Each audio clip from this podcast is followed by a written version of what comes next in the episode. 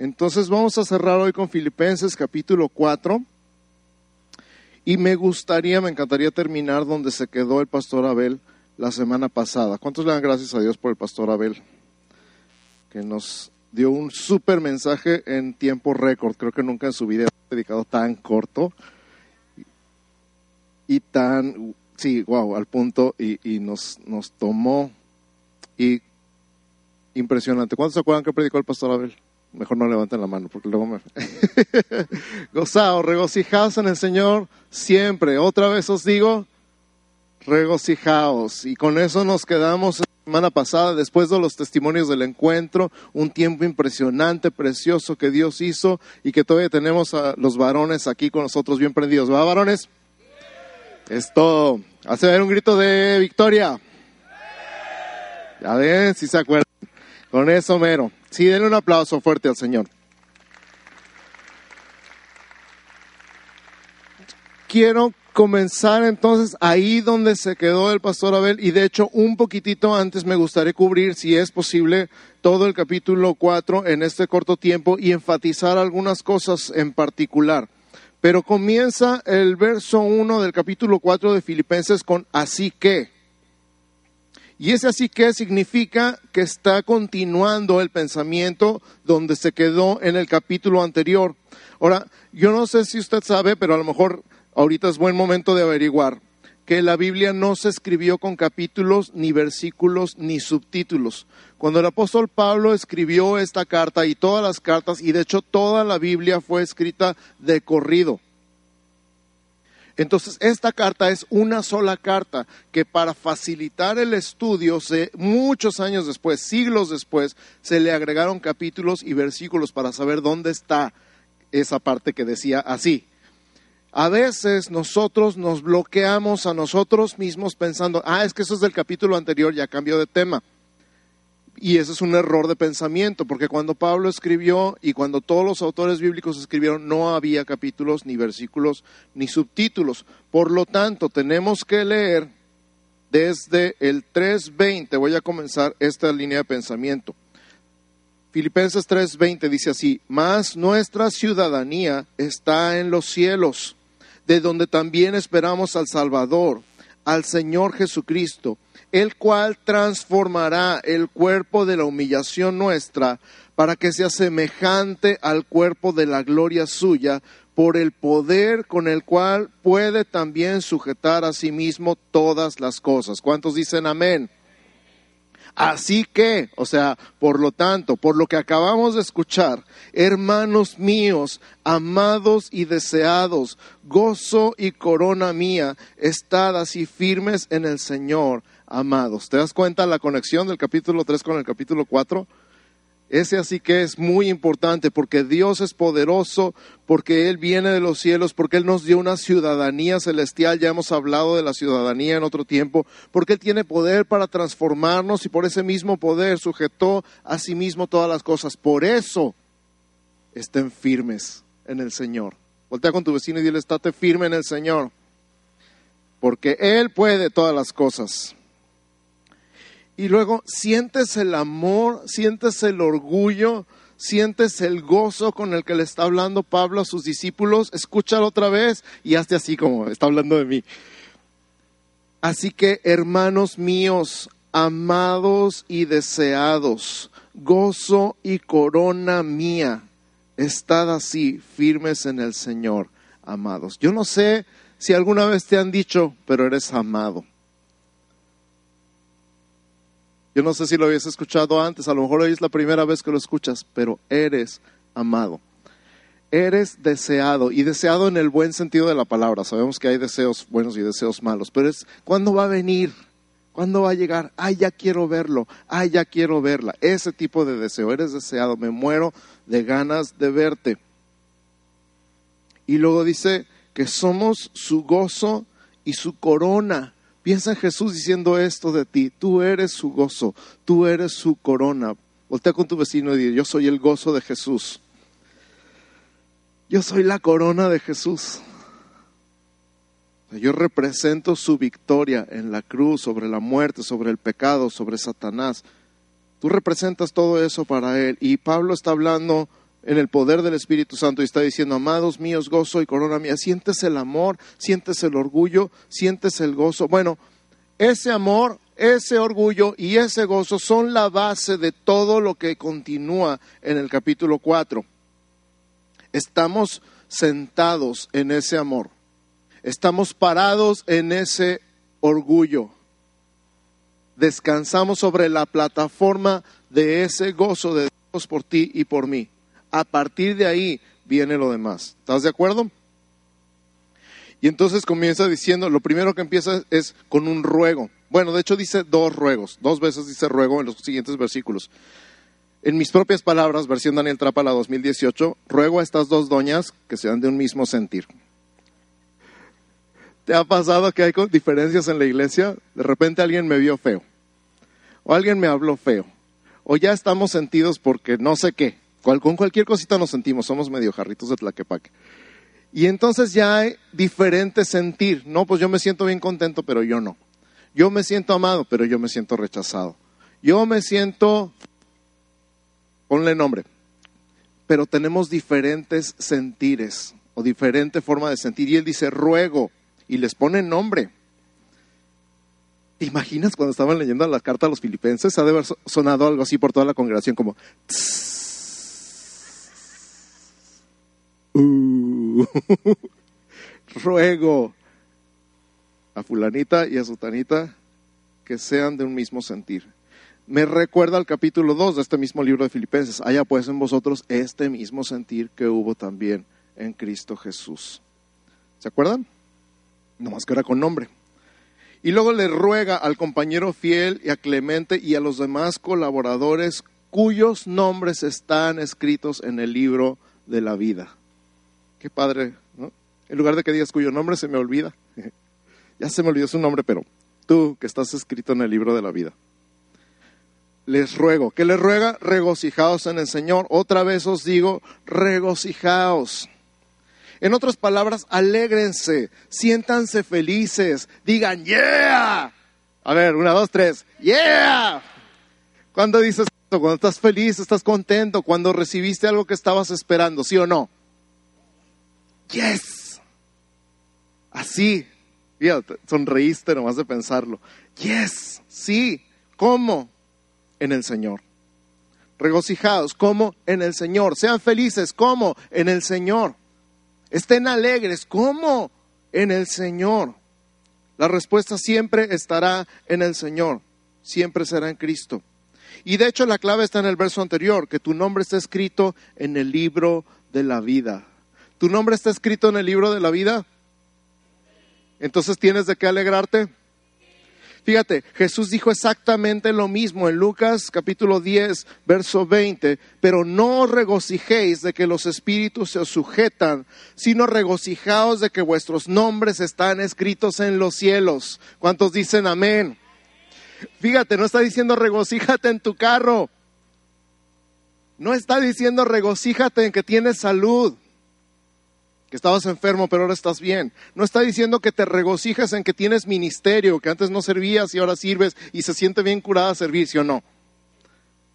Pero dice, no te regocijes en eso. No te regocijes en las cosas temporales, en cosas que pasan, en cosas que se acaban. Regocíjate en que tu nombre está escrito en los cielos. Que tu nombre está escrito en, en el libro de la vida del Cordero. ¿Cómo recuerdo la, vez que Dios habló esto a mi vida y cambió mi corazón porque estaba yo sumido en la depresión más profunda que he pasado en mi vida? Y esta palabra llegó así, regocíjense de que su nombre está escrito en el libro de la vida del Cordero. Porque podrás no tener dinero, podrás no tener salud, podrás no tener carro, podrás no tener familia, pero nadie puede borrar tu nombre del libro de la vida.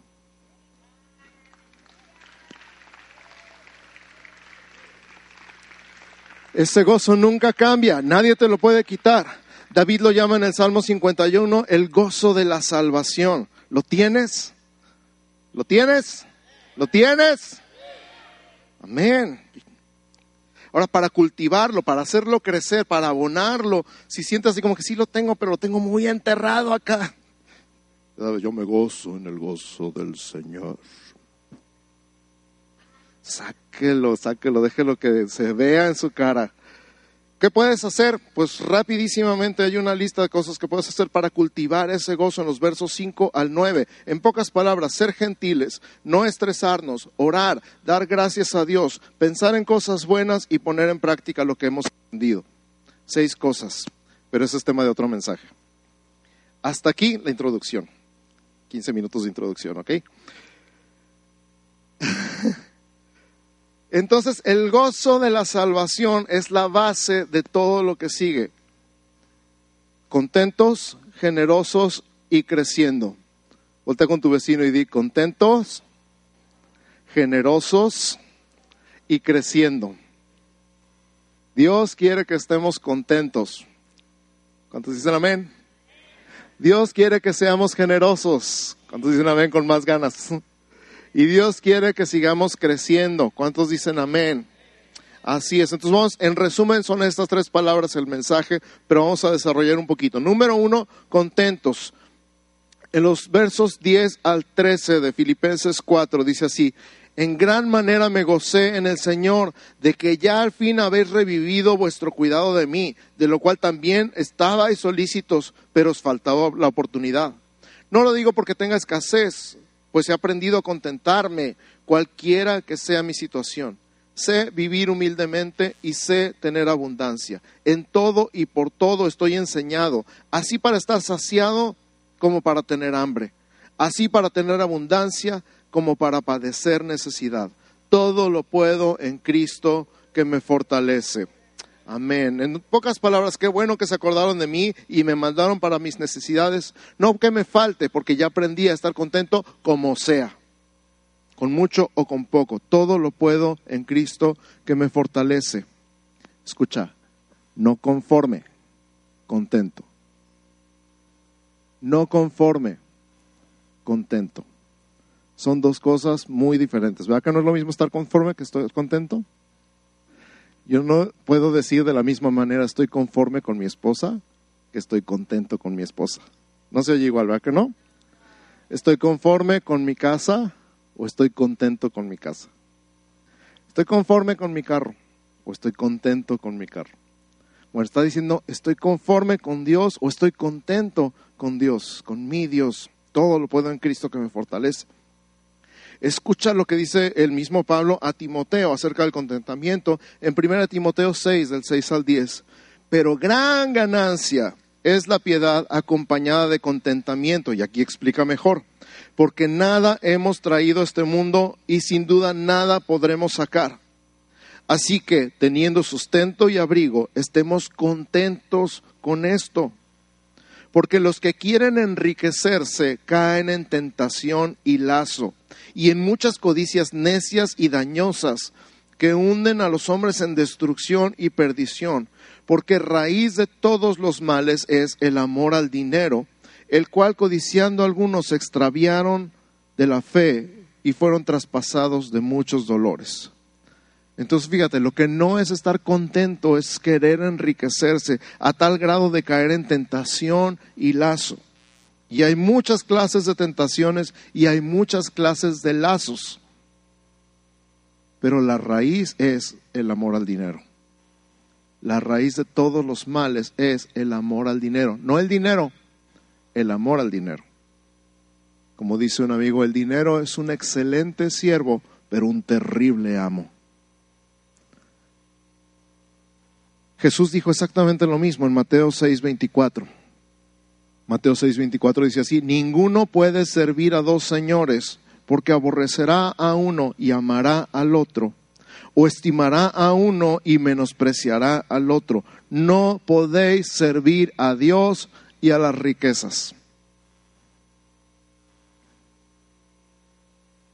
¿Será posible que acabemos menospreciando a Dios por las riquezas? Yo pregunto.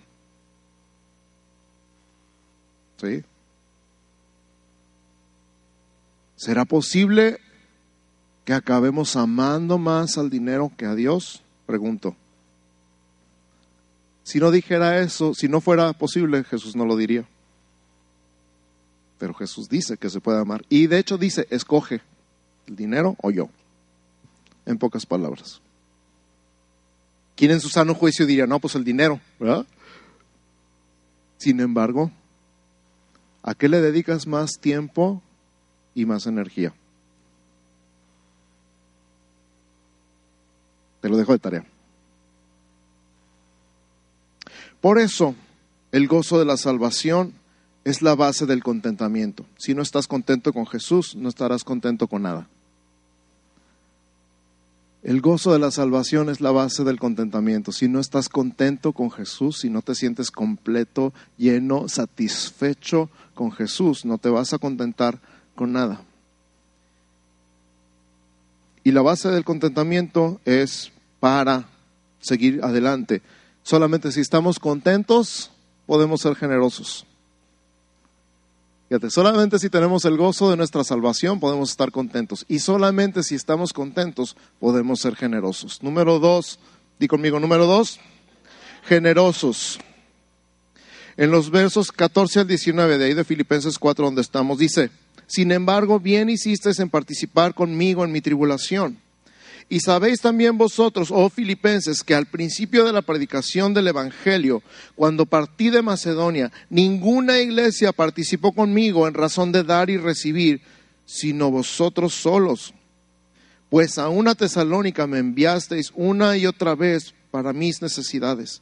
No es que busque dádivas, sino que busco fruto que abunde en vuestra cuenta. Pero todo lo he recibido y tengo abundancia, estoy lleno habiendo recibido de Pafrodito lo que me enviasteis, olor fragante, sacrificio acepto, agradable a Dios. Mi Dios pues suplirá todo lo que os falta conforme a sus riquezas en gloria en Cristo Jesús. Amén. En otras palabras, pero qué bueno que me mandaron una ayuda. Ustedes siempre han sido generosos conmigo. Y no es que busque su dinero, busco fruto. Pausa. Esto es importante. No es que busque su dinero, busco fruto. Es como cuando el niño le dice al papá, no quiero tu dinero, te quiero a ti. Como cuando la esposa al esposo, no quiero tus regalos, quiero tu corazón. No es que busque tu dinero, busco tu fruto.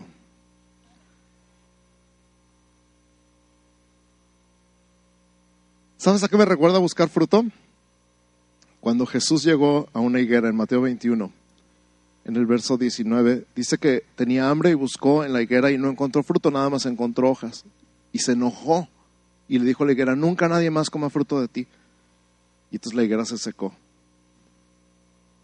Porque Jesús no quería hojas. Las hojas son semejantes a las obras que nosotros hacemos para tratar de agradar a Dios. Precisamente hojas de higuera es lo que Adán y Eva cosieron para cubrir su vergüenza delante de Dios. ¿Le sirvieron? A ti tampoco te sirven. Dios no busca hojas, no busca vista, busca fruto. Dios no quiere tus hojas, quiere tu fruto. Dios no quiere tus regalos, quiere tu corazón. Él busca fruto. Y dice Pablo, y lo he recibido en abundancia, estoy lleno habiendo recibido su regalo. Y habla tres características del regalo que recibió. Tres cosas importantes que puedes apuntar. Número uno, olor fragante.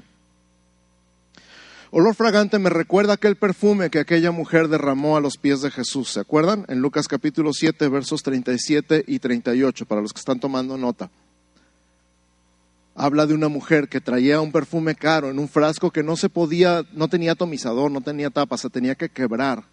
Y era carísimo. Y lo quebró a los pies de Jesús y lo derramó llorando y lavando sus pies con sus lágrimas y llenándolos con el perfume. Olor fragante. Una ofrenda de amor, de gratitud, de no sé qué más hacer. Esto es lo mejor que tengo. Número dos, sacrificio acepto. Y conmigo sacrificio acepto. Fíjate, esto me recordó a una ofrenda de David, cuando en 2 Samuel capítulo 24 se le ocurre censar al pueblo, hacer un censo que Dios no le dijo que hiciera. Mucho cuidado cuando te pones a hacer algo que Dios no te dijo que hicieras. Y entonces, ya que los contó, se empiezan a morir. Dije, yo no te pedí eso. Y se empiezan a morir, pero así, machín. O sea, empiezan a caer muertos todos los que estaban ahí formaditos. Y entonces dice, hay que hacer un, un sacrificio para que pase la mortandad, para que cese. Y entonces, pues, ¿dónde van los muertos? Pues por ahí, a ver si alcanzamos a llegar allá y, parar las muertes. Y entonces va al sacrificio, pero le dice al, dueño de ese terreno, te compro tu campo. Y le dice, pues tú eres el rey, tú puedes agarrar lo que quieras. No, no, no, te, lo tengo que comprar. Pero es que yo te lo quiero regalar, te lo regalo. No, y dice David, estas palabras son importantes, segundo Samuel 24, 24. No puedo darle a Dios algo que no me haya costado. Ay, tiemblo de pensarlo. no puedo dar algo que no me cueste. Sacrificio aceptable. Entonces, rápidamente, fíjate, se venían cayendo los muertos así. Le dice, pues vale tanto, pues toma. Y entonces hace el altar, y entonces hace el sacrificio, y entonces se acaban las muertes. Sacrificio aceptable. Y, y nosotros no nos está pidiendo realmente las perlas de la Virgen, decía mi abuelita. No te está pidiendo nada del otro mundo. Está diciendo lo que des, dalo así. Dalo de corazón. Si eres generoso, lo vas a dar de corazón. Si eres generoso, vas a dar algo que te cueste. No le vas a quitar a otro para darlo como si fuera tuyo. No vas a hacer caravana con sombrero ajeno. Te va a costar, pero va a valer la pena. Completamente, va a valer la pena. Entonces, esta ofrenda, este regalo es olor fragante, es sacrificio acepto. Y número tres dice agradable a Dios. Y agradable a Dios me recuerda la ofrenda de la viuda. ¿Se acuerdan de la ofrenda de la viuda? Marcos 12, 44. Cuando lleva sus dos moneditas, sus dos pennies y los pone ahí en la ofrenda. Y Jesús dijo, esta señora dio más que todos los demás. Y los discípulos dijeron, claro que no. Pero dijo, es que todos dieron lo que les sobraba y todos dieron para que los vieran, pero ella dio todo lo que tenía. ¿A quién estaba agradando ella? ¿A los hombres o a Dios? Bueno, ¿a quién agradó? Probablemente el que estaba ahí sentado en el tesoro viendo lo que caía en la ofrenda, dijo, ¿no? Hay una película, no sé los que han visto la película de la cruz y el puñal, donde confían en unos pandilleros para recoger la ofrenda en una arena. Y entonces van los pandilleros a recoger la ofrenda y, este, está muy chistosa porque se la piensan clavar, pero al final Dios los convence y van y la entregan. Pero en el Inter están levantando la ofrenda y un vato echa una cora y, y la ve el fulano y le, le pone otra vez. así somos nosotros, así somos los hombres, nos fijamos en lo que los demás dan. Y decimos, no, pues échale más, ¿no? Pero Dios ve tu corazón. ¿Por qué estás dando? ¿Por qué eres generoso? ¿Para qué? ¿Para que te vean? ¿Para que te aplaudan? La ofrenda agradable a Dios es precisamente cuando es para Dios. Entonces, olor fragante, sacrificio acepto y agradable a Dios. Y entonces viene la promesa, mi Dios puede suplirá lo que es falta conforme a sus riquezas en gloria en Cristo Jesús. ¿Cuántos dicen lo recibo? Yo lo recibo. Es una promesa. De hecho, está relacionada con toda la Biblia. El alma generosa será prosperada, dice Proverbios 11:25. El alma generosa será prosperada. Es una consecuencia natural. Es algo que Dios hace. Es una ley, si tú quieres. Entonces, solo si hemos aprendido a regocijarnos en el Señor, podemos vivir contentos con lo que tenemos. Y solo si estamos contentos con lo que tenemos, podemos ser generosos. Y cuando nos hemos librado del poder del consumismo y del materialismo y nos hemos vuelto despegados y generosos, nos damos cuenta que estamos creciendo. Y creciendo es la tercera palabra, ¿se acuerdan? Contentos, generosos y creciendo. ¿Cómo sabemos que estamos creciendo? Número uno, porque damos gracias a Dios en todo. Filipenses 4:10, haciendo un resumen de este capítulo y de estos versículos. Porque damos gracias a Dios en todo. Número dos, porque descansamos en la providencia de Dios. nos damos cuenta que estamos creciendo porque descansamos en la providencia de Dios. ¿Qué es la providencia? ¿Se acuerdan los que estuvieron en aquella predicación el año pasado que hablaba de la providencia? Es la previsión y prevención de Dios. O sea, Dios prevé desde antemano. El 18 de agosto del 2018, Daniel va a necesitar unos zapatos. Entonces los voy a poner aquí para que a esta persona no le queden. y piense en Daniel y entonces le digas, ¿le, quedan? Entonces, previsión y prevención. Está muy bobo el...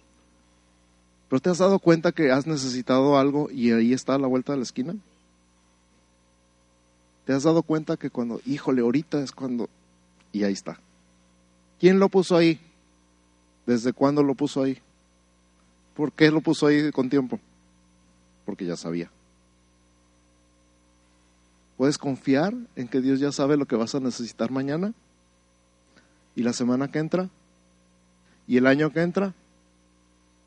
Eso es la previsión y la prevención de Dios. A Dios nadie lo agarra desprevenido. Nadie. Entonces, número uno, damos gracias a Dios en todo. Número dos, descansamos. Y descansamos. Dilo, descansamos. ¿En qué descansamos? En la providencia de Dios. Número tres, estamos contentos con lo que tenemos ahorita. ¿Estás contento?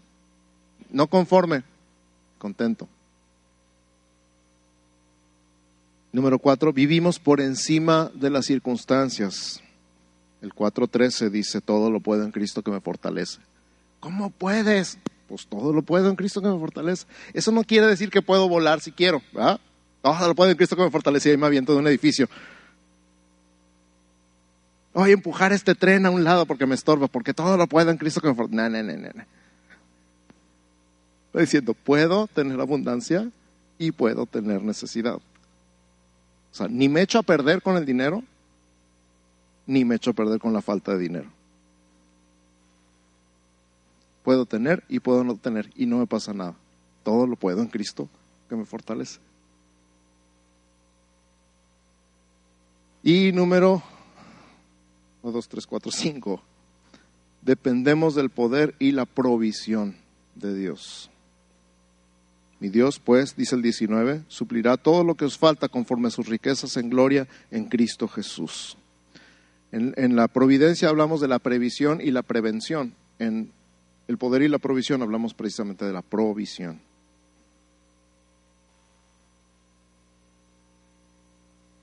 ¿Tú crees que Dios puede? ¿Tú crees que Dios puede? ¿Tú crees que Dios tiene con qué? La verdad, la verdad, la verdad. ¿Tú crees que Dios tiene con qué? ¿O tú crees que Dios quiere?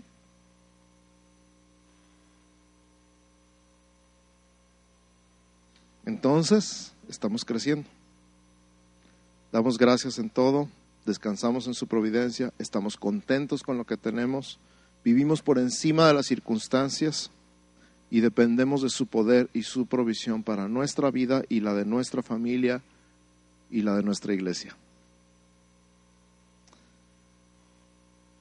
Conclusión, hermanos amados y deseados, gozo y corona mía, estén firmes en el Señor, regocíjense en el Señor, porque sus nombres están escritos en el libro de la vida Entréguense a Él, confíen en Él, dependan de Él, vivan contentos y en paz, sean generosos como su Padre Celestial lo ha sido con ustedes y dejen que Jesús se refleje en ustedes. En amor. Los amo. ¿Sí saben que los amo? Gracias. Vamos a orar. Padre, en el nombre de Jesús que esta palabra quede sembrada en nuestro corazón. Dios, que esta palabra quede sembrada en nuestro corazón, en nuestro espíritu, en nuestra alma, en nuestra mente. Que tu Espíritu Santo nos la recuerde en el momento que la necesitamos recordar, Señor. A lo mejor escuchaste cosas que no pensabas escuchar este día, pero es tiempo de tomar decisiones. Como dije al principio, de alguna manera Jesús dice, ¿el dinero o yo? ¿A quién vas a perseguir? ¿A quién vas a escoger?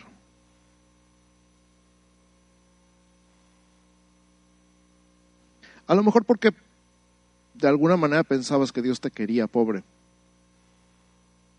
arruinado. Y decías, no, pues es que tengo que. Pero no es eso. No es eso, porque mi Dios suplirá todo lo que os falta conforme a sus riquezas en gloria. El problema es la raíz, la raíz es el amor al dinero. Y ahí como estás orando y meditando, piensa si has amado más al dinero que a Dios. Piensa si el dinero ha sido más importante que Dios en tu vida. Medítalo un instante. Si te ha preocupado tanto el dinero, si te ha dejado sin dormir, si te ha dejado que no puedes comer por la preocupación de dónde voy a sacar dinero. Y el tema de tus conversaciones con tu familia siempre es dinero. Piensa cuánto de tu tiempo y de tu energía dedicas a conseguir dinero. Si tus sueños son acerca del dinero. Es más, si a Dios tus oraciones siempre son, Dios necesito dinero. Piensa si vives contento o conforme o descontento. Y yo te lo puedo decir desde aquí porque yo he pasado por ahí. Hace unos minutos te hablé de unos momentos de depresión, cuatro meses, la depresión más profunda que he experimentado en mi vida. Y el tema era el dinero. Estaba endeudado hasta decir basta. y no había manera de salir de ahí. Para mí, para Dios nada es imposible.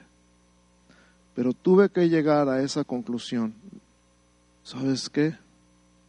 Mi gozo eres tú. Mi gozo es que estoy escrito en el libro de la vida del Cordero y que nadie me puede borrar de ese libro decido conscientemente cambiar mi enfoque.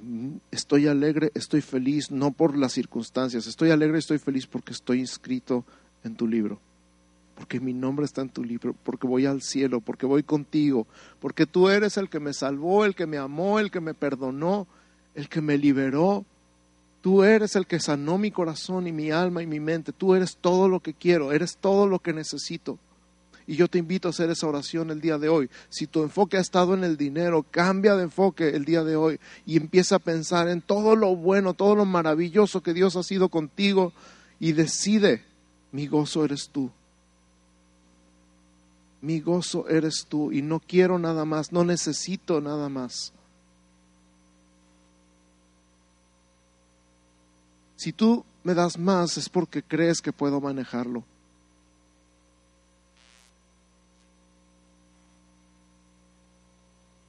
pero la verdad es que no me falta nada. Estoy lleno, estoy completo, estoy feliz. Y si no puedes decir eso, entonces cambia tu enfoque el día de hoy. Soy feliz contigo, decido ser feliz contigo, decido ser feliz por ti, decido ser feliz en ti, regocijarme y, pensar verdaderamente estoy a salvo Te entrego mi vida, te entrego mi corazón, te entrego mi mente, te entrego mis fuerzas. Y decido confiar en ti depender de ti, vivir contento y en paz. Y yo sé que lo demás viene solo. La generosidad y el crecimiento vienen como consecuencia natural. A lo mejor ahorita piensas, pero ¿cómo voy a dar si no tengo ni en qué caerme muerto? Porque tu enfoque es el dinero. Los filipenses no dieron porque les sobraba, dieron de lo que tenían y casi, casi de lo que no tenían. ¿Por qué? Porque su vida era Jesús. Su gozo era Jesús. Regocijaos en el Señor siempre. Otra vez les digo, regocijaos. ¿En quién? En el Señor. No te voy a pedir que te pongas de pie ni que pases al frente, a menos que tú quieras sellar este compromiso con Dios, de cambiar tu enfoque del dinero a Dios, haciendo un acto físico, simbólico, decir, a partir de hoy, tú eres mi gozo, tú eres mi alegría, tú eres mi felicidad, tú eres mi dicha. Si lo quieres hacer y quieres venir aquí enfrente, eres más que bienvenido. Si no, si quieres ahí en tu lugar decir, Dios, a partir de hoy, eres todo lo que quiero, eres todo lo que necesito, no quiero nada más, no necesito nada más. Cambia este corazón triste, deprimido, acongojado, apesadumbrado por las carencias que veo en un corazón agradecido, lleno de gozo, de paz, de contentamiento. Porque de verdad creo que tú eres todo lo que necesito. En el nombre de Jesús. En el nombre de Jesús, Espíritu Santo, te rendimos nuestro corazón, nuestras actitudes, nuestra mente, nuestras preocupaciones, nuestras angustias. Reconocemos que si nos hemos preocupado por el dinero es porque hemos decidido no confiar en ti y hemos pensado que podemos resolver solos nuestra situación. Pero hoy, a partir de hoy, todo será diferente porque tú vas a ser el centro de atención en mi vida, en mi casa, en mi familia, en mi trabajo, en mi negocio y en mi ministerio. Estoy cambiando mi vista a ti.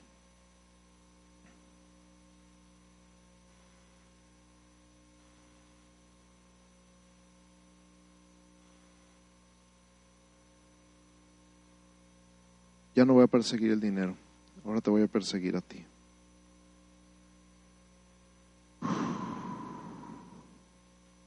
Y recibe en el nombre de Jesús el descanso, el reposo, una renovación, una nueva frescura. Recibe en el nombre de Jesús esta sensación de que Cristo está tomando tu carga de encima de tus hombros y la está poniendo en los suyos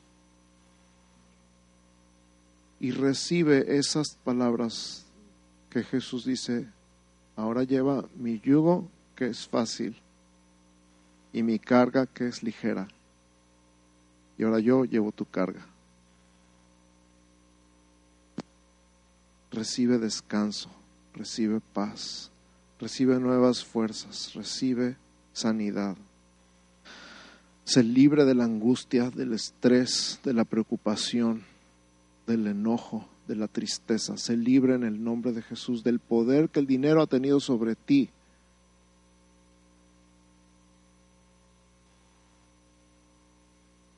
Y empieza a adorar. Empieza a adorar en este momento. Empieza a adorar en el nombre de Jesús. Te adoro. Te adoro porque tú eres suficiente. Te adoro porque yo creo con todo mi corazón que tú eres suficiente. Eres más que suficiente. Y yo creo que tú eres el que suple mis necesidades. Y descanso en ti. Descanso en ti, en el nombre de Jesús. Gracias, Señor. Gracias, Señor Jesús. Gracias, Padre. Amén. Amén, amén, amén, amén. Que Dios los bendiga. Gracias.